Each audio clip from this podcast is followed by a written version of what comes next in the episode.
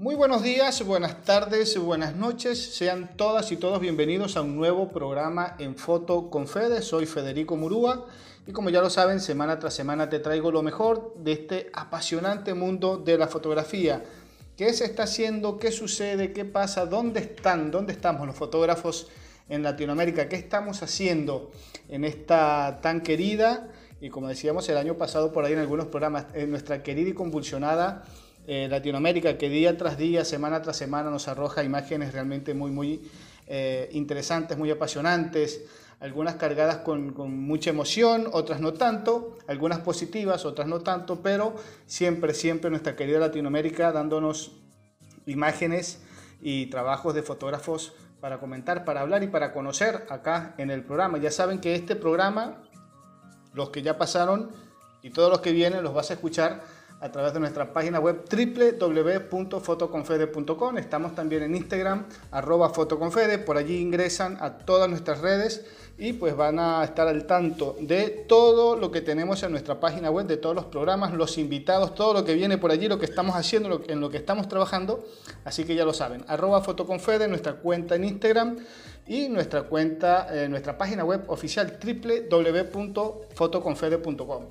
En el programa de hoy, como siempre lo decimos, invitado especial. Para nosotros todos los invitados y las invitadas son especiales porque son fotógrafos, son de acá de nuestra querida Latinoamérica y siempre están eh, trabajando, están haciendo y siempre hay algo eh, para sorprendernos. Así que este programa no es la excepción.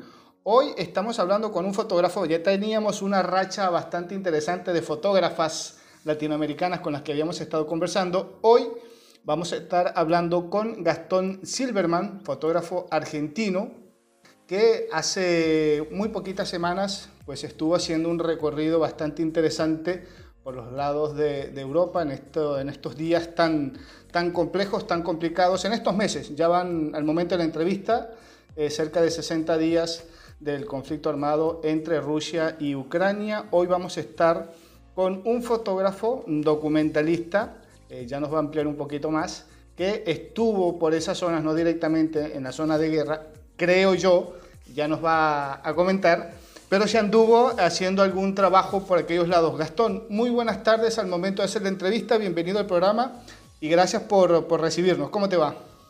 Hola, ¿cómo va? ¿Todo bien? Bueno, eh, nada, muy bien, la verdad, gracias por la invitación eh, bueno, a ver, Gastón, ya vamos a, entrar en tema, en materia como tal, lo que por allí a muchas personas les interesa, quiere saber, quiere conocer cómo es el mundo de, ser un corresponsal, de estar en estos eh, sitios por allí tan riesgosos, peligrosos, donde no todos los fotógrafos van, uno porque no todos los toca y otro porque no todos quieren ir, cosa que se respeta las dos eh, opciones.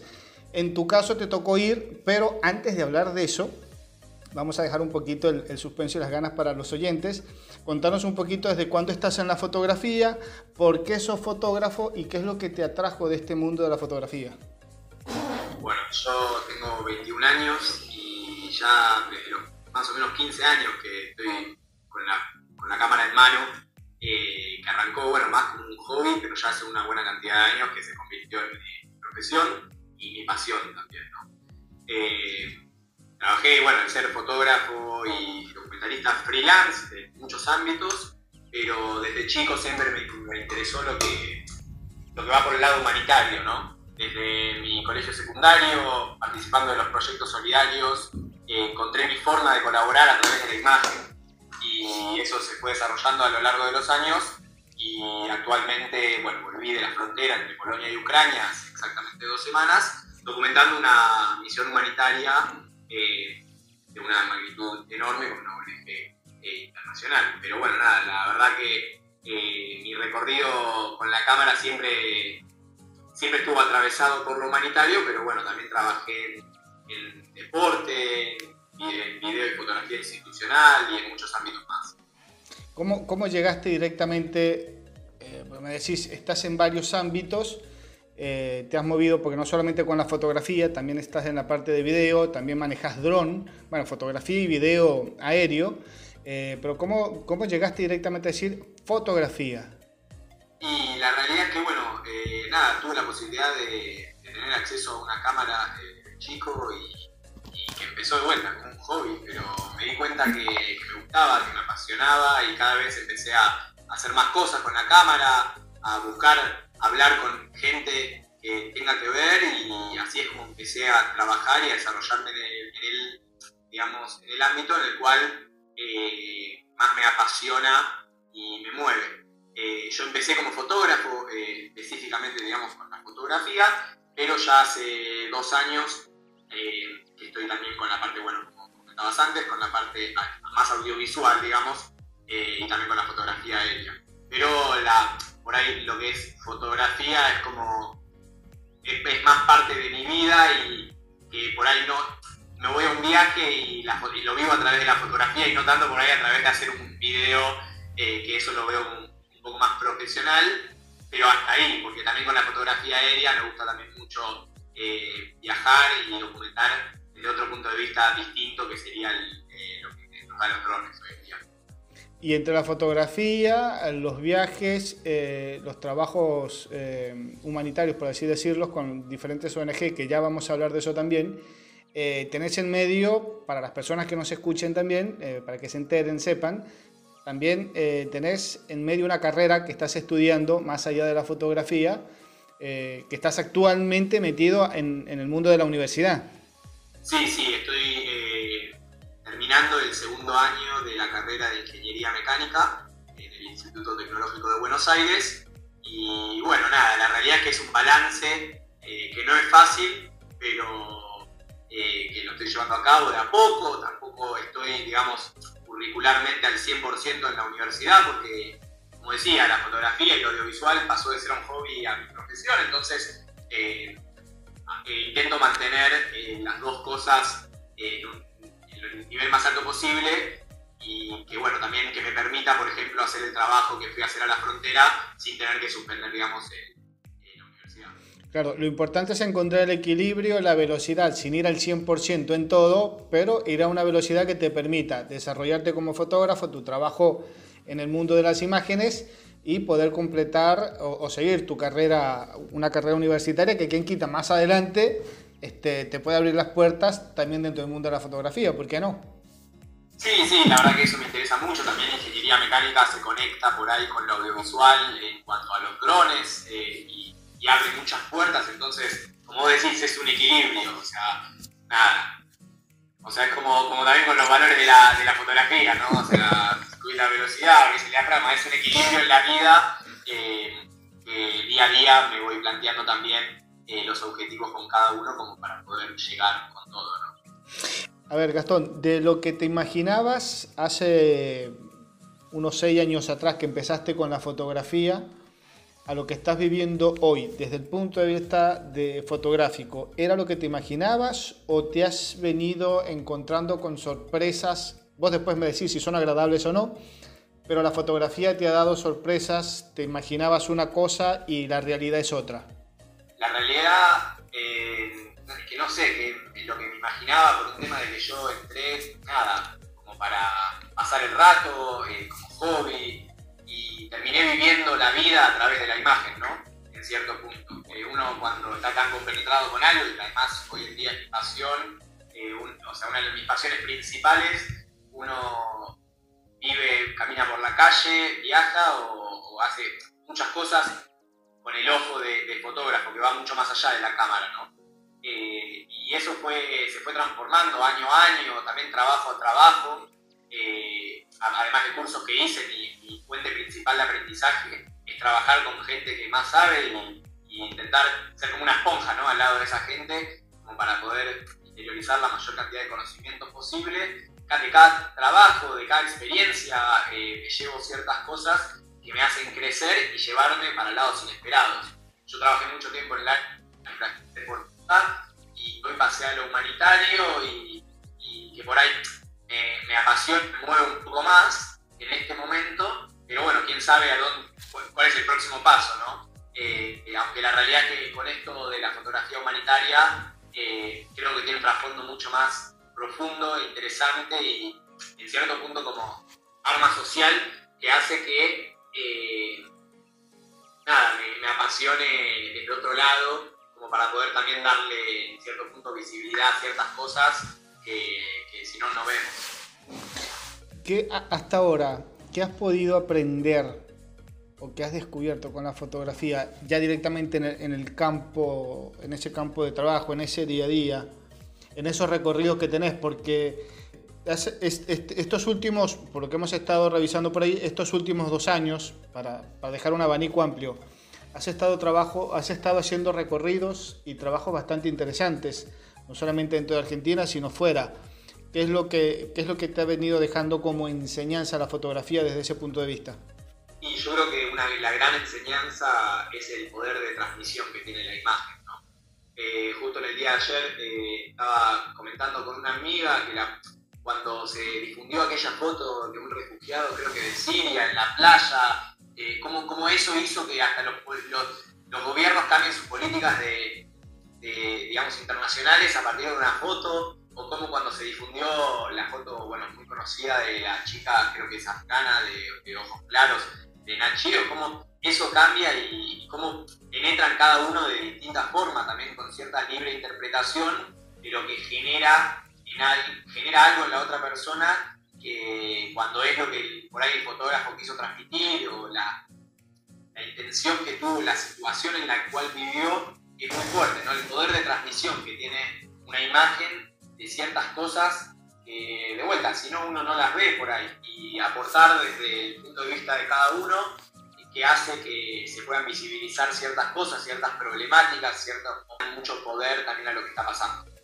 ¿Sos de, ese, tipo de fotógrafo que a medida que va, va viajando, no solamente dentro de, tu país, sino fuera, en tu caso que has tenido la oportunidad recientemente de viajar, de relacionarte, de conectarte con otros fotógrafos, de hablarse un poco de lo que se está haciendo a nivel de fotografía, no solamente en tu contexto, sino fuera, de decir, de preguntarse temas fotográficos, vos que estás en la fotografía documental sobre todo, de decir lo que estamos haciendo está bien encaminado, eh, hay, que, hay que modificar algo, el mensaje realmente llega como yo lo quiero contar o como nosotros los fotógrafos lo queremos contar, o todavía hay muchas cosas ahí en el camino como una nebulosa que, no, que los fotógrafos dicen, eh, los que están ahí en el, en el campus directamente dicen, no, todavía nos falta eh, hay que trabajar un poquito más, hay que cambiarle la vuelta, hay que... ¿Sos de ese tipo de fotógrafo de hablar o sos más, más reservado por el momento? Yo la verdad que hablo mucho. o sea, llegué eh, a, bueno, a la frontera entre Polonia y Ucrania y lo primero que hice, conseguí un fotógrafo, nada, me pareció simpático, me puse a hablar. Yo la verdad que no sabía también a dónde estaba yendo todo. Y le pedí, lo primero que hice fue, che, ¿hace cuánto estás? Eh, tiramos un par de, consejos, algo, dónde estamos, cómo estamos, qué se puede hacer, qué no. También en lugares, contextos de nada, vulnerabilidad absoluta, como el bélico el cual se está viviendo en Europa, eh, hay ciertos, eh, ciertos límites con la fotografía, lugares que se puede fotografiar, lugares que no, como para no poner en riesgo la integridad de uno eh, antes que, digamos, la imagen. Y después también cada trabajo, digamos, documentando cada uno tiene otro objetivo, ¿no? Por ahí, en mi caso, eh, viajando y trabajando para una, eh, ONG internacional, mi objetivo principal es documentar digamos, lo que se está haciendo en la intervención, pero siempre, siempre está ese objetivo secundario de también sacar las fotos por ahí, que no hay nada, que no tiene nada que ver con la organización, pero que sí transmiten eh, desde otro lado. Y en mi caso, este trabajo fue el primer trabajo en una misión humanitaria el cual compartí con otros fotógrafos, porque generalmente es ir a lugares muy inhóspitos, el cual soy yo el único que tiene, eh, digamos, el equipo audiovisual y voy junto con voluntarios. Entonces fue muy interesante poder conversar y tuve conversaciones muy interesantes como, che, la responsabilidad que tenemos de estar acá, de que lo que ve el mundo es lo que por ahí ve nuestro lente, ve nuestro ojo. Entonces, esa responsabilidad que documentar estas situaciones es muy fuerte y lo que conversé en varias ocasiones con, eh, fotógrafos eh, allí en la frontera. De, ¿De, qué otro lado, de qué otros países tuviste la oportunidad de, de, conversar, de contactar, de, relacionarte?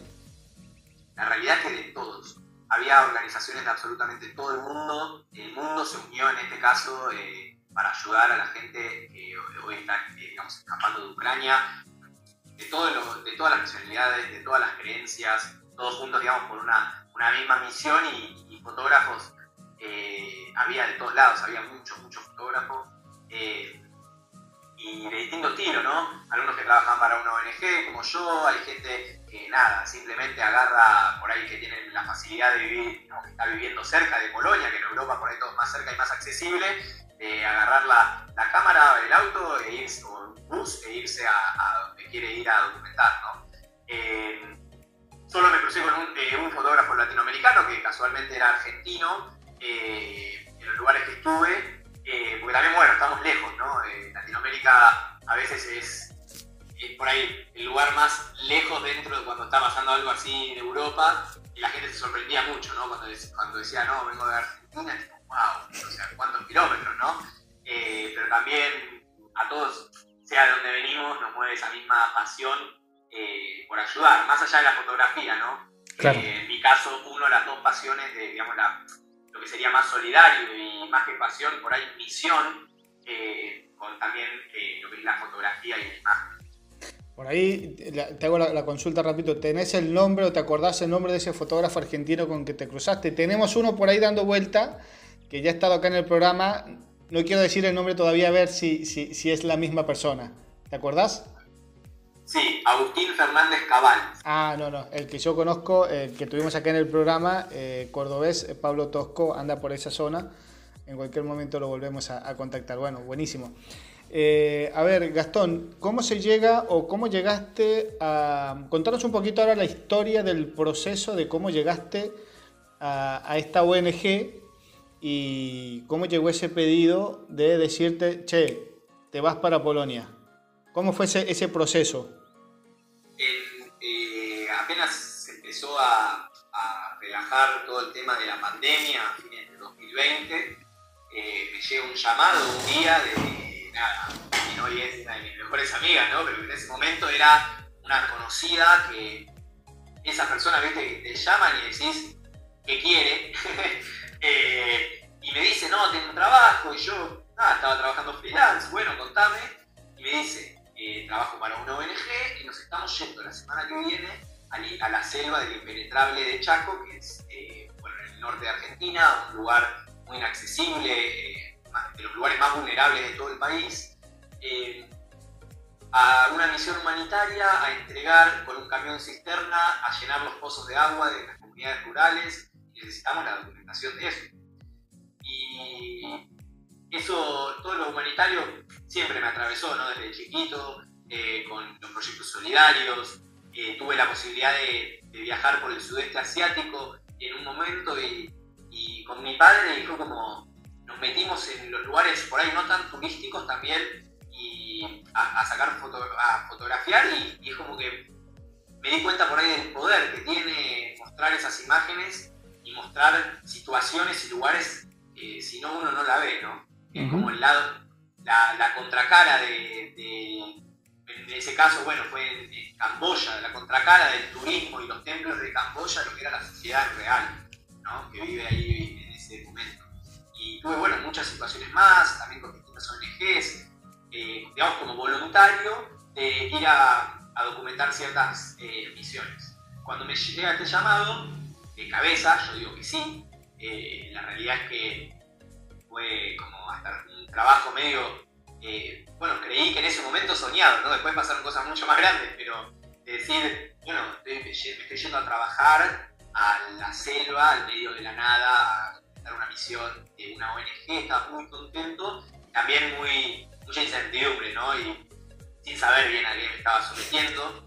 Eh, la realidad es que una de las cosas que a mí más eh, interesa, digamos, mostrar es como, digamos, yo no, no solo saco fotografías, sino que saco fotografías, video, hago dron, hago edición, hago entrevistas, entonces, y también puedo dormir en carpa, ¿no? Entonces como que me mandan al medio de, la nada y con una, con una libertad y confianza que me sirvió mucho a mí como para crecer eh, a partir de esa primera experiencia, y documentando esa misión poder plantar ahí las bases de lo que también yo quiero y me interesa hacer con la, con la imagen.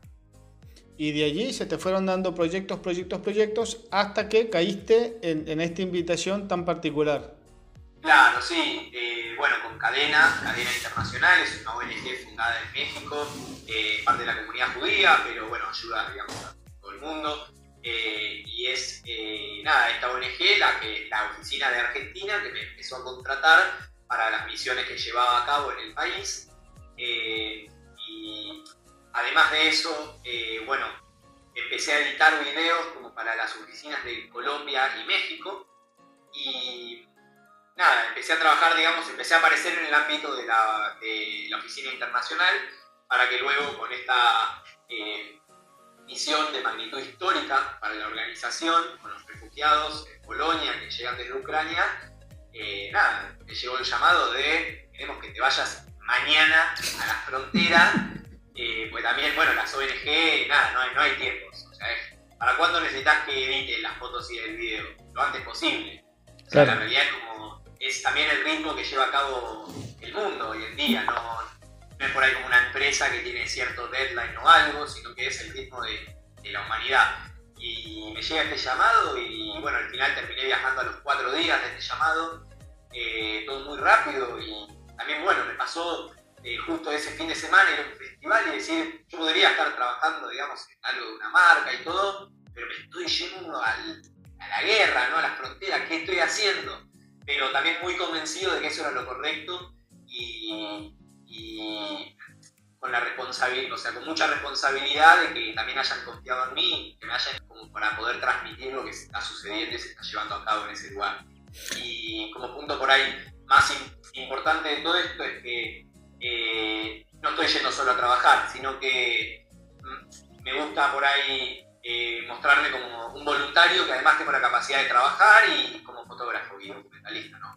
Pero en las misiones humanitarias eh, no estoy solo con la cámara y me desentiendo, sino que bueno, tuve la posibilidad de encargarme de ciertas cosas, logísticas, donaciones, proveedores, en el tiempo que yo no estaba con la, con la cámara en mano. ¿Cuánto, ¿Cuánto tiempo estuviste ahí en la frontera? Estuve dos semanas. Dos semanas. Y más o menos como para que nos hagamos una idea, para que el, oyente también se haga una idea, quienes estén por ahí interesados o, quieran conocer un poco cómo es el, el mundo noticioso en este tipo de, acontecimientos. Eh, a ver, contanos ahí, eh, a grosso modo, un día de, trabajo ahí en, el, en el campamento. Salías, hacías fotos, eh, editabas en qué tiempo, mandabas al día o tenías algunos plazos más, bueno, recién contaste que es de ya para allá, pero más o menos cómo te organizaba, cómo era una jornada de, fotografía. Bueno, la ONG con la que trabajo, Cadena, está actuando, bueno, ahora en cinco puntos, sigue, sigue en pie la misión. El primer punto es el punto fronterizo de Médica, en el cual recibe a los refugiados apenas cruzan la frontera con donaciones de primera necesidad. En ese punto, bueno, nosotros también cruzamos a Ucrania bastantes veces a entregar donaciones a la fila. Eh, así que bueno, lo que dijiste antes, por ahí sí, en tierra de conflicto, eh, se notaba la diferencia, ¿no? Como uno cruzaba la calle y el clima más sutil. Eh, pero bueno, también en un lugar, en ese puesto fronterizo, con organizaciones de todo el mundo, enormes organizaciones, entonces uno se sentía también muy seguro y era como una convención de ayuda humanitaria por ahí. Después también en un centro de refugiados ayudando a reubicar a las familias de forma sana y segura en España. Eh, en otro centro de refugiados con un centro de contención para niños, que también terminó siendo un centro de contención para madres. Eh, recordemos que bueno, los hombres entre 18 y 60 años no pueden cruzar la frontera, por ende la mayoría de personas eran madres con hijos solas. Eh, entonces era muy fuerte eso también. Bueno, del otro lado de la frontera vimos esa separación, ¿no? Entre las familias que era muy fuerte, sin saber cuándo y si es que se van a volver a ver. Y también cómo cruzan con esa incertidumbre. Pero ahí está la ONG como para, o sea, la, ONG Cadena y muchas más, como para tranquilizar a las familias, eh, ayudarlas a seguir su camino. Y también teníamos una bodega en la cual recibíamos donaciones de absolutamente todo el mundo y enviábamos directamente a Ucrania. Eh, día a día, nada, nos despertábamos eh, bastante temprano y los voluntarios se repartían en estas cuatro áreas. Y como eh, fotógrafo y documentalista tenía la, libertad de poder ir yendo de un lugar a otro dependiendo de qué estaba sucediendo en cada lugar. Por ejemplo, si salía un micro se estaba yendo a España, yo eh, me organizaba el día como para poder estar ahí a la hora que sale y poder documentarlo eh, con los sucesos importantes que iban, que iban sucediendo. Entonces fui bastante libre eh, en, ese, en, ese, sentido. También había muchos momentos en los cuales no estaba sucediendo, también, por ejemplo, el puesto fronterizo, fueron 10 días seguidos en los cuales gente está pasando y pasando y pasando, entonces tenía la, la tranquilidad de poder volver al hotel a la noche, revisar mi material, ver qué tomas me faltaban para el día siguiente y editar específicamente las fotos como para poder ir subiendo un poco, digamos, a las redes de cadena. Y también tuve la posibilidad y algunos tiempos, lo llamaría tiempos muertos, pero tampoco, porque la verdad que estaba eh, trabajando en la edición de los videos eh, de cada área como para poder sacar. Entonces era como un cierto punto bastante libre de ir moviéndome entre todos los puntos como para que esté la documentación de todo. Y hay días que terminábamos a la una de la mañana, volvíamos al hotel destrozados, y hay días que por ahí terminábamos un poco antes y ahí es cuando tenía tiempo por ahí más para, para editar, para comunicarme con mi familia, eh, tuve ciertas entrevistas, para escribir eh, ciertas cosas que no era posible todos los días, ¿no? El ritmo es muy cambiante, allí va cambiando día a día la situación, por ejemplo, estando ahí bombardearon Lviv, que es el pueblo que está más cerca de donde estábamos, y entonces se cambia toda la, logística de la misión por, ese día o al día siguiente, entonces se, se, va viendo día a día todo. Por más que comentabas recién, por más libertad que te daba la, organización con la que fuiste, eh, tenías una pauta o la pauta te la elaborabas vos mismo. Bueno, necesito esta foto, esta foto, esta foto, o ibas ya más o menos con un con un programa que te pedía la, la ONG, decir, necesitamos más o menos este tipo de material fotográfico o video, qué sé yo, y de ahí te puede salir todo lo que quieras, pero necesitamos por lo menos este, este concepto en, fotografía para, para, la ONG. Al trabajar, eh, bueno, ya hace tiempo con esta ONG, ya saben mi forma de trabajo, de, entonces eh, cuento con, con esa confianza como para también manejar un poco yo mis tiempos aunque, eh, digamos, acté de antemano que la idea era tener cierta cantidad de videos de, bueno, las áreas y todo eso, pero después todo, lo que está por sobre eso suma. Y yo tengo una, bueno, una forma por ahí de, trabajar eh, que es que por más de que me pidan 5 eh, fotos, yo voy a pasar 20. Y si me piden 20, pasaré 40. O sea, en el sentido de hacer lo más posible y, y también aprovechar la experiencia al máximo yo fui no queriendo decir, bueno, volví, hice todo lo que me pidieron. Volví y yo siento que también hice mucho más, ¿no? Con esto de, ser voluntario desde otros lados, para nada, aprovechar y exprimir la experiencia al máximo y que le sirva eh, lo, más posible a la organización, tanto como a mí, pero principalmente a la organización que invirtió, digamos, en, en mi en mi trabajo, en mi conocimiento, en mi experiencia, como para poder documentar la misión. Eh, y lo que más invirtió por ahí es confianza, ¿no?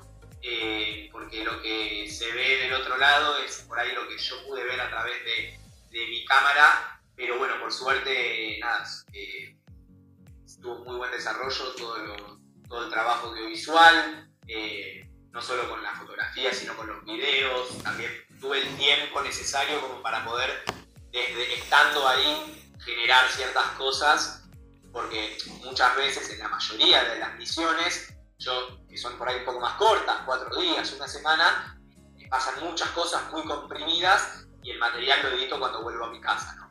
Pero acá tuve la posibilidad de generar desde ahí, que fue muy valioso, eh, no solo para la organización, sino para mí como fotógrafo, para también mostrar el trabajo que se estaba haciendo en ese lugar. Te cambio un poquito el, protocolo, la, la, jornada de trabajo. ¿Qué tan, qué tan diferente es, eh, a ver, salir como fotógrafo, hacer la foto y que te vean del otro lado con la cámara? ¿Cómo se recibe el fotógrafo en, en, este contexto? Eh, sobre todo cuando se sabe que por ahí el fotógrafo, porque me imagino, la gente se habrá dado cuenta, eh, no es un fotógrafo de esta zona, mucho menos de este continente, pero ¿cómo, cómo se lo recibe el fotógrafo en este tipo de, de situaciones? es como que un alivio, vienen a contar lo que está pasando, hay más recelo, hay más cuidado. ¿Cómo, cómo, cómo fue esa recepción? Mira, la realidad es que fue uno de los contextos más difíciles en los que me tocó trabajar. Eh, yo creo que también, bueno, uno de, los, las cosas más importantes del trabajo como fotógrafo es poder adaptarse a cada situación, como la cámara se adapta a la luz por ahí, pero poder adaptarse a la situación en la que uno está. Y la realidad es que eh, es, un, es un contexto de vulnerabilidad absoluta de las personas que por un conflicto bélico internacional que le es totalmente ajeno, dejan todo atrás eh, como para, nada, dejan toda su vida como para sobrevivir, ¿no? Entonces, hay muchos tipos de fotógrafos con los que me crucé en la frontera, porque también está la gente que va por su cuenta y con otros objetivos, y apenas uno cruza la frontera, después de por ahí separarse de su familia, le ponen una cámara en la cara y que eso claramente no es bien recibido, no solo por los refugiados, sino también por los voluntarios, ¿no? Como de cuidar un poco la integridad de la persona a la cual se está, eh, eh, digamos, fotografiando. Entonces, en mi caso, yo siempre intento ser lo más respetuoso posible, eh, siempre pidiendo permiso, que no necesariamente es el permiso a través de la palabra, porque ni hablamos el mismo idioma, sino con una simple mirada, una, buscar el, nada, que, que, asienta a la persona a la cual ve que yo estoy con la cámara y que lo voy a fotografiar, como para poder eh, generar esa situación, ¿no? Eh, también, bueno, usando teleobjetivos es, es eh, también otra situación en la cual facilita, porque, nada, a veces hasta bastante al límite, ¿no? Poner una cámara en la cara a esta persona que se acaba de separar de su marido y, y bueno, entonces es como un, es un dilema muy grande, ¿no? Pero la realidad es que por suerte eh, no tuve ninguna situación, eh, digamos, en la cual eh, no vi tampoco ninguna situación difícil en cuanto a esto, pero no fue para nada fácil. No fue para nada fácil, mismo, bueno, mi idea era grabar ciertos testimonios de refugiados y fue muy difícil encontrar, o sea, primero, antes de grabar un testimonio, tuve que generar mucho vínculo más allá de la imagen, ¿no? entonces, no es por ahí como en otros lugares que uno saca la cámara y a nadie le importa, como en una ciudad, ¿no? Nadie se fija que uno está por ahí tanto con la cámara. Acá había muchas cámaras dando vueltas, a veces más cámaras que refugiados, entonces fue un poco intimidante. Eh, y la verdad que en mi caso yo estoy documentando para la organización y todo, y, pero no sé cuál es el objetivo de cada persona, entonces no sé si tenemos que estar todos ahí, hay momentos en los cuales yo también entendí que no era mi lugar y tenía que correrme por un tema de, respetar también a, esta, a, la persona que es víctima de este conflicto internacional. ¿no? Eh, no, no, fue para nada fácil, y, pero en muchos casos fue muy bien recibido, porque también la realidad es que lo que hace posible que se puedan dar todas estas acciones humanitarias en este mundo es a través de donaciones generalmente, y esas donaciones llegan muchas veces a través del fundraising. Entonces, cuando tenía la posibilidad de conversar con gente, era esto que yo estoy filmando es como para que podamos seguir ayudando. Exactamente. No para, no para, o sea, generar un término muy interesante que conversé durante el viaje, que me lo comentó un fotógrafo, que es la pornomiseria, ¿no? El, digamos, generar a través de la miseria de otra persona y que ese no es un objetivo y menos eh, mi objetivo como fotógrafo y documentalista de una organización no gubernamental que busca también la sustentabilidad y la resiliencia de las comunidades. Sí, ya hoy en día como que ese concepto de esa foto tan amarillista, no vamos a decir que no existe la foto amarillista porque lamentablemente existe y por ahí suena un poquito como que, duro, pero en algunas, en algunas situaciones es como que a veces hasta necesaria, dependiendo, ¿no? Vamos a hacer la, acotación. Eh, lamentablemente es así. Eh, no nos gustaría, pero hay, situaciones donde eh, a veces hasta útil. Pero hoy en día, afortunadamente, ese concepto de esa foto amarillista como que ha ido empezando o está empezando a desaparecer un poco, donde se busca contar lo mismo, pero con otro lenguaje visual, buscándole, sobre todo desde el punto de vista de la documentación, que está cambiando mucho, afortunadamente, donde se puede decir lo mismo, pero con otras imágenes, un poco más suaves.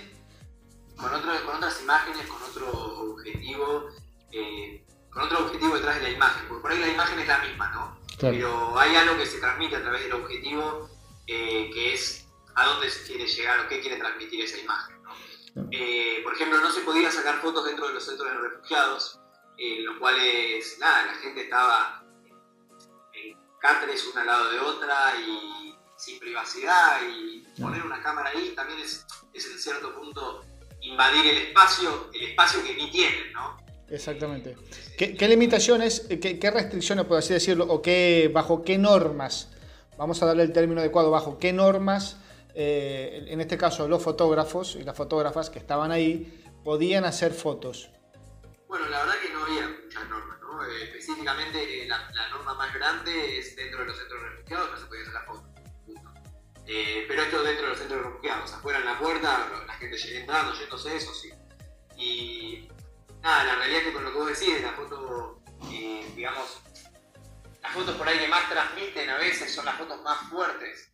Que mi, punto de vista no es que no hay que sacar esas fotos porque son muy importantes, pero es un fino límite entre también qué quiere, qué quiere hacer uno con la foto. A dónde va esa foto, entonces no es lo mismo eh, el objetivo con el cual uno saca la foto, más allá de que por ahí la imagen y la situación sea la misma. Claro. Sí, ya hoy, eh, afortunadamente, y yo creo que se viene hablando mucho también porque el, espectador, porque siempre nosotros lo vemos desde el lado de los que generamos la imagen, pero del otro lado, el espectador es como que ya está saturado de esa imagen tan violenta, tan agresiva, que por ahí en lugar de lograr retener la atención, genera un efecto contrario, o sea, hace que la gente pase la nota porque no, ya estoy cansado de ver siempre lo mismo. Sí, sí, pero también, bueno, es real que a veces por ahí es lo que más transmite. Pero bueno, nada, es, de vuelta, es en cierto punto un fino límite. Por ejemplo, eh, nada, eh, yo tengo imágenes, muchas imágenes en, este, este, trabajo eh, de gente muy feliz en la frontera, por un tema de que era la culminación de la etapa de su escape de Ucrania. Y se encontraba con, de vuelta, como dije antes, una convención internacional de ayuda humanitaria, gente con mucha vocación y voluntad de absolutamente todo el mundo que deja todo por ir, y no solo para entregarle medicina y comida, y abrigo, sino para entregar eh, golosinas, globos, hasta sacando una sonrisa a un niño, ¿no? Que no, no solo tranquiliza al niño, sino a la madre. Entonces pude fotografiar el conflicto, bueno, más allá, más que el conflicto, las consecuencias del conflicto, ¿no? Eh, desde, otra, desde otra cara. No es lo mismo por ahí los fotógrafos que están dentro de, Ucrania, en ciudades bombardeadas, que es muy difícil fotografiar esa contracara, pero en donde estaba yo me fue muy, muy ameno y muy lindo poder fotografiar la felicidad dentro de la adversidad que se estaba viviendo. ¿no? Curiosa. a, los, niños jugando en el centro de, niños, muy felices, claro. puertas adentro. Claro, curiosamente, es, ahí decimos, ese tipo de imágenes normalmente, no quiere decir que no se den a conocer, pero normalmente no son las fotos que todo el mundo quiere ver, lamentablemente, porque te dicen, una guerra, quieren ver, qué sé yo, el, campo de guerra, quieren ver todo destrozado, bla, bla, bla, bla, lo que se está quemando, pero hay otra realidad que es tan, es tan agresiva, tan violenta, como eh, el, hecho de la guerra en sí, como es los refugiados, el día a día que no necesariamente tiene que ser algo violento visualmente. Totalmente, a mí me, comentaron algo, bueno, me hicieron una pregunta muy interesante en su momento que fue cuál era el clima que se vivía en la frontera, ¿no? Del lado de Polonia. Yo le dije que era un clima alegre. La gente se, sorprendió, ¿no? Al decir como alegre. Claro. La realidad es que, bueno, de vuelta, la gente llegaba después de estar días eh, escapando de Ucrania desde su casa para llegar a Polonia, a veces haciendo horas o mismo días de fila bajo el frío, lluvia, cruzar y que haya tanta gente que te espera, es, es algo que en cierto punto alegre, ¿no? Por más de que alegre dentro de la adversidad. No, estamos, totalmente claros, totalmente claro. Por ahí, por ahí, y yo saqué esa sonrisa, ¿no? Y también me sucede algo que es, eh, toda esta situación me trae a, a historias que me contaron mis abuelos sobre mis antepasados que se escaparon de Polonia y Ucrania después de una guerra, ¿no? Pero hace 100 años. Entonces, cuando mis abuelos escaparon, eh, del otro lado de la frontera no había gente de todo el mundo esperándola con chocolates y globos. Entonces, así como la humanidad, eh, nada, la guerra eh, genera en la humanidad por ahí mucho odio y saca lo peor de mucha gente, también saca lo mejor, que es esta, esta cara que, fui a retratar, ¿no? Eh, las consecuencias y lo que fui a retratar de, de, la humanidad que existe en el mundo, ¿no? Como dije, bueno, un compañero de la misión dijo algo muy interesante un testimonio que grabé con él, que fue que había gente de absolutamente todo el mundo, pero la única cultura que estaba presente era la de ayudar al otro, ¿no? sin importar de dónde viene y quién es. Está cómo ayuda a cada uno, ¿no? Hay gente que estaba por ahí con un, con un, eh, nada, un juguete para hacer burbujas. Y eso era, generaba, pero no te imaginas las sonrisas que generaba en la gente. Y también estaba el que le daba el, el impermeable para que no se moje, y eso también, ¿no? Y también cada uno como tiene su forma de ayudar, y en mi caso por ahí a través de la imagen en, ciertos momentos, y de la transmisión de lo que está pasando y de darle visibilidad, otra gente de millones de maneras distintas, por ahí agarrando el auto diciendo, no sé, españoles, italianos, donde todos Europa, que van, agarran el auto y dicen, me llevo ucranianos para ayudarlos a escapar, y, o gente que, que llegaba y decía, se nos contactaba con nuestra organización y, agarraba donaciones en nuestra bodega y las dejaba en un hospital dentro de Ucrania. Entonces cada uno tiene su forma de ayudar. Y la guerra no es solo, eh, digamos, lo que se ve por ahí, a veces eso, ese contenido amarillista, sino que existe también todo esto y todo el contenido humanitario y cómo se mueve la sociedad, más que en contra de la guerra, a favor de la humanidad. ¿Te, llegó a pasar o, te sentaste a pensar y decir en, algún momento de esas dos semanas que estuviste ahí, ¿qué estoy haciendo acá? ¿O no lo pensaste? La realidad es que fue muy difícil procesar eh, dónde estaba en el momento por el tema de que también me interesaba estar lo más concentrado posible como para poder realizar mi trabajo de la mejor manera posible, pero tuve esos momentos de decir, más que, ¿qué hago acá? Fue tipo, wow, dónde estoy, ¿no? A dónde me metí. En ningún momento diciendo para qué vine, porque la verdad es que eh, estoy muy contento de poder haber participado de esto. ¿Esa idea la tenías clara? Súper clara, súper, súper clara, porque yo sabía que estaba en el lugar correcto, ¿no? También por la confianza eh, que puso la organización en mí, eh, también por la confianza que de ir a ese lugar propia en mi persona de, no poner en riesgo mi integridad, ¿no? La verdad es que estuve en un ambiente muy seguro, rodeado de muchas organizaciones de todo el mundo. En ningún momento dije, ¿para qué estoy acá? Pero en muchos momentos dije, wow, estoy acá, que es lo que yo veía en las noticias antes de ir, ¿no? Eh, me pasó, por ejemplo, grabando un testimonio con una chica de 21 años que tiene mi edad, con la cual compartí una semana porque ella había escapado hace tres semanas de testimonio de una ciudad cerca de Kiev pero estaba en la frontera ayudando con una organización española a reubicar a las familias en España, ¿no? Y qué increíble, ¿no? Esa persona que por ahí es, refugiada, pero también voluntaria, y bueno, que eso también da, para lo que hablar. Pero conversando con, con esta chica, eh, fue por ahí un momento, fue antes de irme, un día anterior a irme, que filmé el testimonio y fue como qué realidades parecidas que teníamos, porque tenemos las mismas preocupaciones, pero qué distantes que eran en ese momento y lo que nos, me comentó de, nada, de toda su situación, de toda su historia, de todos sus familiares, amigos, que me hizo caer en esas cosas, esos testimonios, por ejemplo este testimonio y muchas situaciones así que me hicieron caer en cuenta de dónde es que yo estaba. De que no, que por ahí uno al estar ahí está como medio aislado y en una especie de película. Pero también cuando tuve la posibilidad de volver a Buenos Aires y de decir, estoy volviendo a mi casa, es algo que, bueno, estaba escribiendo en el avión, una crónica, y digo, estoy volviendo a mi casa. Claro, estoy volviendo a mi casa, me recibe mi familia, mis amigos, pero esta gente no tiene su casa donde volver.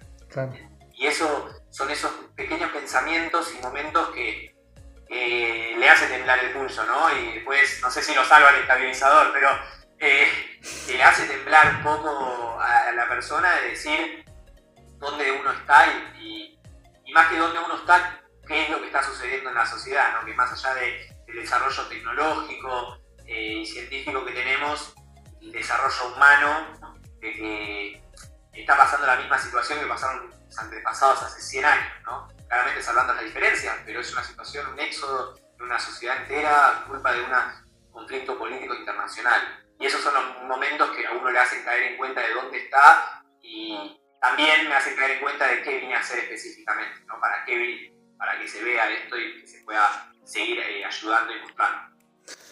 Ahora, Gastón, más allá de, toda esta pericia de dos semanas, de, todo este trabajo que te tocó hacer, ya como fotógrafo, ¿crees o sentiste que hiciste mm, esa foto, vamos a llamarlo así, desde el punto de vista de, más técnico de la fotografía, para sacarte un poco del, del conflicto?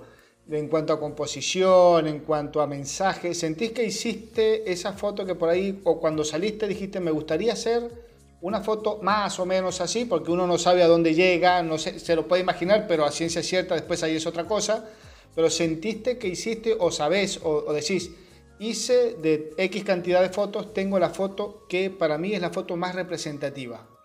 Yo creo que nunca está esa foto, siempre se puede sacar más. Eh, nada, la realidad es que tengo muchas fotos que, me van a quedar guardadas, no solo, bueno, no solo en la memoria ¿no? de, la, computadora, sino en mi memoria, eh, pero siempre está eso, esa situación que justo una cámara o todo, y paradójicamente por ahí uno de los momentos más fuertes que viví era en un lugar en el cual no se podía retratar. Eh, con, la, cámara, que era de la fila de migraciones para cruzar la frontera del lado ucraniano, nada, ciertas despedidas entre la familia y que yo ahí no podía tener la cámara y por ahí es una foto que me queda no en la memoria y así hubo muchos momentos también al estar eh, no solo como fotógrafo, sino haciendo videos, haciendo drones, haciendo entrevistas, siendo voluntario, eh, también siendo, siendo hijo, siendo amigo, siendo novio, o sea, es imposible hacer todo al 100%, entonces claramente me quedaron fotos por sacar, pero bueno, también yo creo que para eso eh, la foto que por ahí no saqué yo la saca otra persona y, que al fin y al cabo es la unión de, todos los fotógrafos y toda la gente o todos los, que tienen la posibilidad, que hoy en día, bueno, todos tenemos una cámara profesional de bolsillo casi, de documentar y transmitir, eh, que queda por ahí, es como más la responsabilidad de la sociedad, pero claramente me, no sé, me cuesta a veces conformarme, ¿no? Pasan tantas cosas y tanta magnitud de la intervención humanitaria, del conflicto bélico que se está viviendo, también de mi experiencia personal, es difícil decir, volví hecho. Tampoco puedo volver hecho si siguen pasando estos conflictos, ¿no? Si, sigo teniendo trabajo por, por guerra, no, no, es, es, muy difícil estar, estar hecho. Es un sentimiento de, bueno, qué bueno que estoy yendo a trabajar de esto, pero qué malo que está sucediendo. Entonces es muy difícil con las misiones humanitarias. o sea, me encantaría que no exista ninguna foto porque no existe el conflicto, ¿no? Claro, tal cual. Eh, bueno, existiendo el conflicto me, claramente me queda siempre por sacar más. Descubriste con este evento, este viaje, esta experiencia, ¿descubriste un nuevo fotógrafo dentro de Gastón o decís fue una experiencia eh, hasta cierto punto dentro de lo que cabe el término agradable, eh, porque no te tocaron situaciones más extremas o más violentas, por así decirlo, pero descubriste un Gastón fotográficamente hablando que dice, doy para esto o es una esto fue como que un aperitivo y ya está lo dejo hasta ahí porque fue una experiencia sigo con voluntariado pero desde otro desde otra posición otro otro tipo de voluntariado y la realidad es que yo hace nada cuando empecé a trabajar con esta ONG me fui metiendo más y más y cuanto más uno se mete eh, la responsabilidad es mayor ¿no? y cada vez en mi persona saber que tengo por ahí la posibilidad y la capacidad de transmitir lo que quiero hace que la responsabilidad por seguir haciéndolo crezca cada vez más y ni hablar en un viaje así. Eh, yo, bueno, el crecimiento humano fue enorme, pero el crecimiento personal fue también inmenso, adaptarme a ciertas situaciones y quiero más. O sea, la realidad es que eh, no quiero más conflictos así, pero sí quiero seguir trabajando y poder documentar y poder seguir dándole visibilidad a todas estas cosas que pasan, que si uno no, no, muestra la foto, parece que no sucedieron. Mis amigos me dijeron, qué suerte que, fuiste, para, porque ahora yo sé que es verdad lo que está pasando. Claro. Eh, eh, si no, uno lo ve como muy, muy, muy lejano y por ahí en cierto punto con cierta indiferencia, ¿no? que es lo malísimo, ¿no? la indiferencia de estas situaciones y a veces la imagen ayuda a romper con esa indiferencia. Y teniendo en cuenta ese concepto, eh, no, no fue un aperitivo, fue, fue un plato de entrada. La realidad es esa. Eh, fue, un puntapié inicial, también me, sucedió algo con esto que es por ahí los vuelvo acá y ciertos trabajos que tenía carecen de cierto sentido, ¿no? Al, eh, decir, cierto sentido claramente que me, que me gustan, me nutren, aprendo, me sirven mucho, pero no al, al nivel de la experiencia que, eh, que te da trabajar en, el ámbito humanitario, porque va mucho más allá de la fotografía, eh, trabajar en este ámbito. Después de una experiencia como, como esa, que es una experiencia a nivel social extremo, ¿no? Eh, ¿se puede entender un poco el, nuestro día a día? O por ahí decís, llegaste ya y, decís, pero nos damos tanta mala sangre, tanta mala vida por cosas tan que por ahí no tienen ni, por ahí ni razón de ser. Ya, yo como que volví y todo sigue igual. Sigue igual, mis amigos, la universidad, es como que lo que uno viene. Claro. Entonces, es, es, nada, es también mi misión eh, poder transmitir eso y poder generar algo en las personas que ven las imágenes o que escuchan a la gente que estuvo, contar la experiencia, generar cierto cambio, por más mínimo que sea, para entender lo que realmente está sucediendo y que esa también es nuestra sociedad, no solo el desarrollo tecnológico que estamos viviendo, ¿no?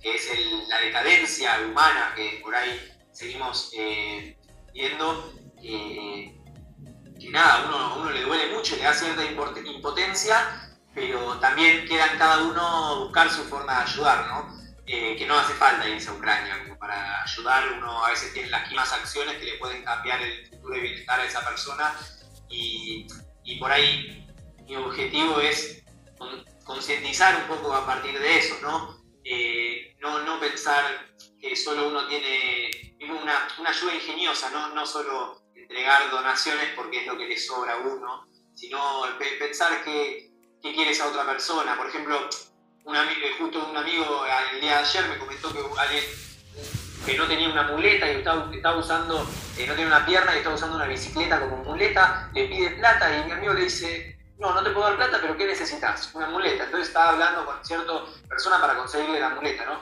Buscar la forma de ayudar de cada uno y, también qué necesita el otro. No necesariamente, a veces es solo la atención, a veces es una burbuja que le saca una sonrisa. Y romper con ese, ese estigma, digamos, de que, que ayudar es eh, donar dinero o ropa, que a uno, en ese momento uno no lo necesita, ¿no? Entonces, esta experiencia es un crecimiento humano enorme que te hace darte cuenta de ciertas cosas y también valorizar en su persona todo lo que significa el día a día y bueno, que qué problemas tiene uno, ¿no? si se atreve a llamarlo problemas. Y sí, tal cual. Después de vivir ese tipo de, experiencias, yo creo que te hace replantear muchísimas cosas, internamente y como persona. Ahora, Gastón, eh, ya que estamos hablando de imágenes, de mostrar, de, crear conciencia, la gente que nos está escuchando dirá, ¿y dónde vemos el trabajo de Gastón? ¿Por qué canal? ¿Por qué red?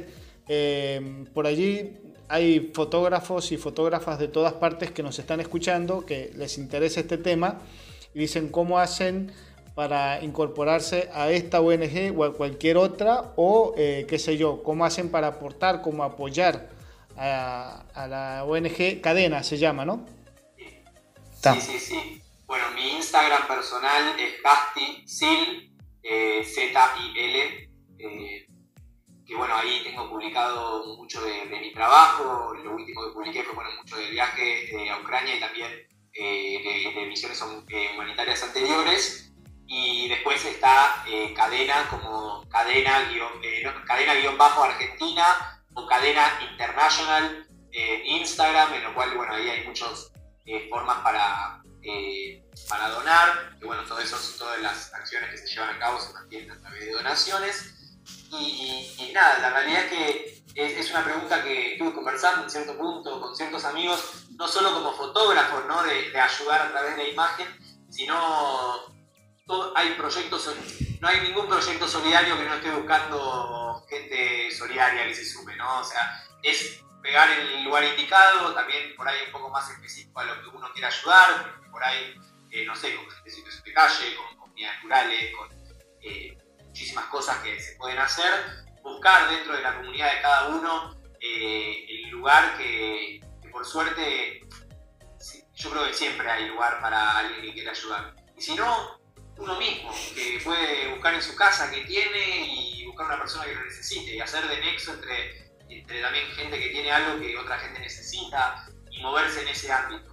También en cuanto a la fotografía, eh, nada, la realidad es que más allá de que trabaje para, para cadena y que por ahí sea algo internacional y de una magnitud enorme, volví a la semana que viene, a la semana siguiente, por ejemplo, fui a, un eh, comedor en las afueras de Buenos Aires eh, a, participar en el proyecto de un amigo y, y también decir de voluntario, pero de paso llevar la cámara. Entonces, también siempre suma ¿no? la imagen y poder transmitir eh, lo que se está llevando a cabo. Y cada uno va encontrando su lugar, ¿no? sea con videos, sea con fotos, sea con donaciones. Es también esa, ese camino de buscar lo que más le sienta a uno eh, como para poder ayudar eh, lo más posible, lo más, que quiera. ¿Cómo sigue la historia? ¿Qué tenés eh, pensado, programado de acá más adelante? ¿Se te ocurre algo? ¿Tenés algún proyecto personal en mente? ¿Lo estás desarrollando? Y es, es, es, difícil, ¿no? Porque todo sucede muy rápido. Yo, si vos me preguntabas hace dos meses, yo no me imaginaba haber estado hace dos semanas estuve. Y, pero bueno, espero poder seguir encontrándome con esas sorpresas. Eh, como en su momento fue la primera misión que fui con esta organización y como después siguieron surgiendo cosas con otras oficinas de otros lugares. Y como te dije algo, como te dije antes, es el, el plato de entrada que, que a mí me, me, motiva mucho a poder seguir trabajando en este ámbito, más allá de, otros, bueno, que ser freelance uno siempre tiene muchas cosas, eh, diversas, ¿no? Eh, pero seguir con esto, nada, marqué por ahí en cierto punto el camino para... Le di cierto rumbo que a mí me, me gustaría explotarlo lo más posible y poder crecer dentro, dentro de esto que es, eh, digamos, no solo la fotografía y el video, sino lo llamaría por ahí la fotografía humanitaria, ¿no? Y también, bueno, en, contraposición con la carrera que, trabajo y que digamos, estudio, poder trabajar en conjunto con todo lo que voy aprendiendo y poder ir creciendo y, seguir yendo a estos lugares que, necesitan gente de todo tipo, sea fotógrafo, sea voluntario, que necesitan gente, que necesitan presencia como para que se pueda generar un cambio en, la humanidad, ¿no? dejar, esa, dejar esa huella eh, no solo en la gente que, ve las imágenes, sino en la gente a la que por ahí le saco esas imágenes, como para poder eh, generar cierto bienestar colectivo que, bueno, a veces parece muy difícil de alcanzar, ¿no? Pero yo creo que estas acciones mínimas que uno puede tener nos llevan cada vez más cerca. Dos preguntas para, para cerrar ya la nota. Eh, la verdad, tengo, tengo para más, pero vamos a. Quiero respetar tu tiempo, sé que debes estar ocupado en otras cosas. Eh, y de paso también para respetar el, tiempo del programa, no me quiero extender porque bueno, en todo caso después eh, es la primera entrevista, ya eh, tenés las puertas abiertas del programa para cuando necesites divulgar algo, dar a conocer algo, bienvenido sea. Ya, ya, sos uno más del equipo, como decimos acá, del programa, así que cuando necesites el canal, acá estamos, el canal y la web, acá estamos disponibles, acá estamos a disposición.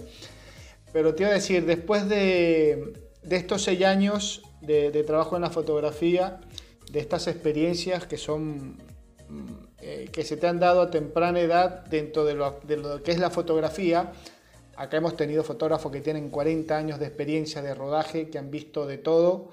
Eh, eso digo, en esta corta o joven carrera dentro de la fotografía, tenés 6 años apenas, eh, ¿cómo, este, hasta este momento. Ojalá vengan 30 años más de, trabajo, de fotografías, de imágenes y que te podamos seguir eh, teniendo aquí en el programa.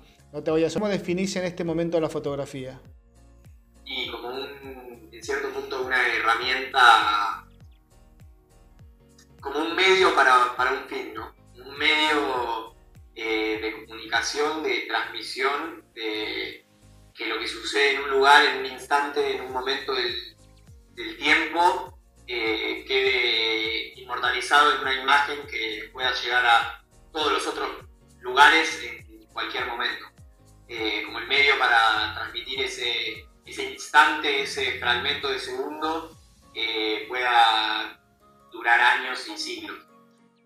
Y lo otro, para quienes nos están escuchando, un tips, una idea, una recomendación para los que están empezando, los que se quieren involucrar en este tipo de fotografía, que por allí mm, no es para todo el mundo, pero vamos a ver, ya tenés una, como que un vistazo a, este, a este, género fotográfico que por ahí es tan, tan, tan arriesgado, tan complicado. ¿Qué le, qué, le puedes recomendar?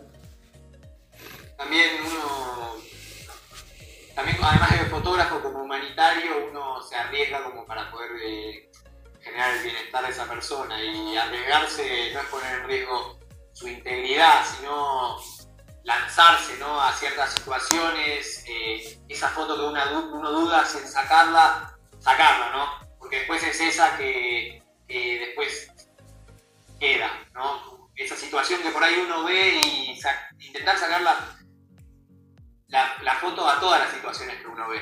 Es imposible, pero intentar, o sea, llevarlo más cerca a eso y ir afinando el ojo en las situaciones que uno, también que lo mueven a uno, ese criterio que lo que mueve a uno termina siendo eh, lo que termina moviendo a la gente que ve la imagen, ¿no? Porque si, si una fotografía que yo saco no me genera nada a mí, no le va a generar nada a nadie.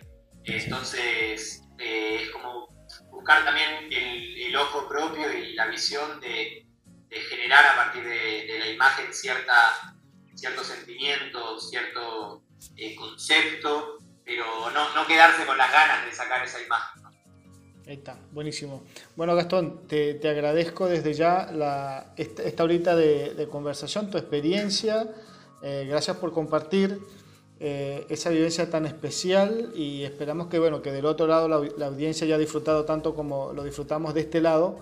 La verdad fue un encuentro muy interesante. Ojalá se te sigan dando proyectos eh, que puedas seguir desarrollando. Si hay alguien que está por allí escuchando el programa, como siempre lo decimos acá, eh, interesado en, promover algún proyecto tuyo, en financiar, en ayudarte, en formar parte de algún proyecto, porque por ahí uno dice, bueno, yo solo lo puedo hacer, pero entre dos, tres, cuatro es por ahí como que más fácil o se madura la idea mucho mejor. Eh, pues bueno, esperemos que, este programa sirva también para, esa conexión o a través de la, de, la misma ONG, ¿por qué no? No sabemos del otro lado quién nos está escuchando que por ahí pueda, pueda ayudar también. Ojalá, ojalá sea así.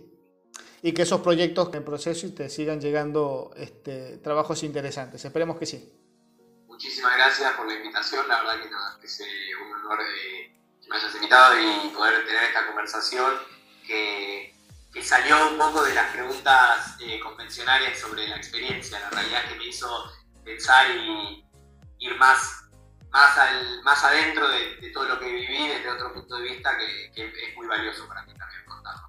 Que, es también un poco parte de la, idea del programa, salir de, esa, de esas dos, tres preguntas básicas y que todo el mundo siempre sabe, se entera de lo mismo y siempre nos dicen nos hacen la misma pregunta y siempre respondemos lo mismo. Entonces por ahí la idea es eh, mover un poco la estantería, como quien dice, para conocer cosas nuevas, porque sabemos que dentro de todo lo malo que está pasando hay cosas positivas y que bueno, qué mejor manera de enterarnos que a través de directamente los, los autores, quienes están allí, quienes han estado allí, para contarnos eh, una realidad que no siempre eh, se comenta. No sabemos por qué, a estas alturas es algo que estamos investigando acá con el programa, eh, por qué no siempre se cuenta todo como se tiene que contar, o nos cuentan una pequeña parte y no el todo. Pero bueno, es parte de, este misterio de qué es la vida, así que eh, esperemos resolverlo en algún momento, vamos a ver. Vamos a ver si es posible. Claro que sí. Bueno, Gastón, muchísimas gracias por, por habernos acompañado. Cerramos el programa entonces por el día de hoy. Ya saben que este programa, todos los que ya pasaron, y todos los que vienen, que van a estar tan buenos como este, como los que ya han pasado, eh, los vas a escuchar a través de nuestra página web www.fotoconfede.com. Tienen nuestra cuenta en Instagram, arroba fotoconfede. Por allí ingresan no solamente a nuestra web, también tienen la revista, nuestra, nuestras páginas. Y bueno, por ahí van a conocer un poquito del trabajo que estamos haciendo. Recuerden que los programas se transmiten todos los jueves de cada semana, siempre, siempre con un fotógrafo o fotógrafa de nuestra tan querida eh, Latinoamérica. ¿Qué está pasando? ¿Qué se está haciendo a nivel de fotografía? Se enteran por acá por el programa. Tienen nuestra página web donde también tenemos información de todos, todo lo que acontece en la fotografía, en todos sus géneros, todos sus estilos, todos sus ámbitos, eventos, eh, concursos, noticias, información, etc. Por allí se van a enterar. Lo más completo, tratamos de hacerlo lo más completo de todo lo que sucede en Latinoamérica. Es complicado, pero bueno, de a poco, de a poco lo vamos haciendo. El que se quiera sumar, bienvenido sea, nos contacta por nuestra cuenta en Instagram y gustosamente los vamos a estar recibiendo. Nos despedimos, Federico Murúa por acá, quien te acompañó en esta horita de programa, Gastón Silverman del otro lado, fotógrafo argentino documentalista que está acá en Buenos Aires. Eh, con quien estuvimos conversando en esta tarde, noche de hoy, al momento de hacer la entrevista. Nos encontramos entonces la próxima semana con un programa de corte similar. Chau, chau, nos vemos.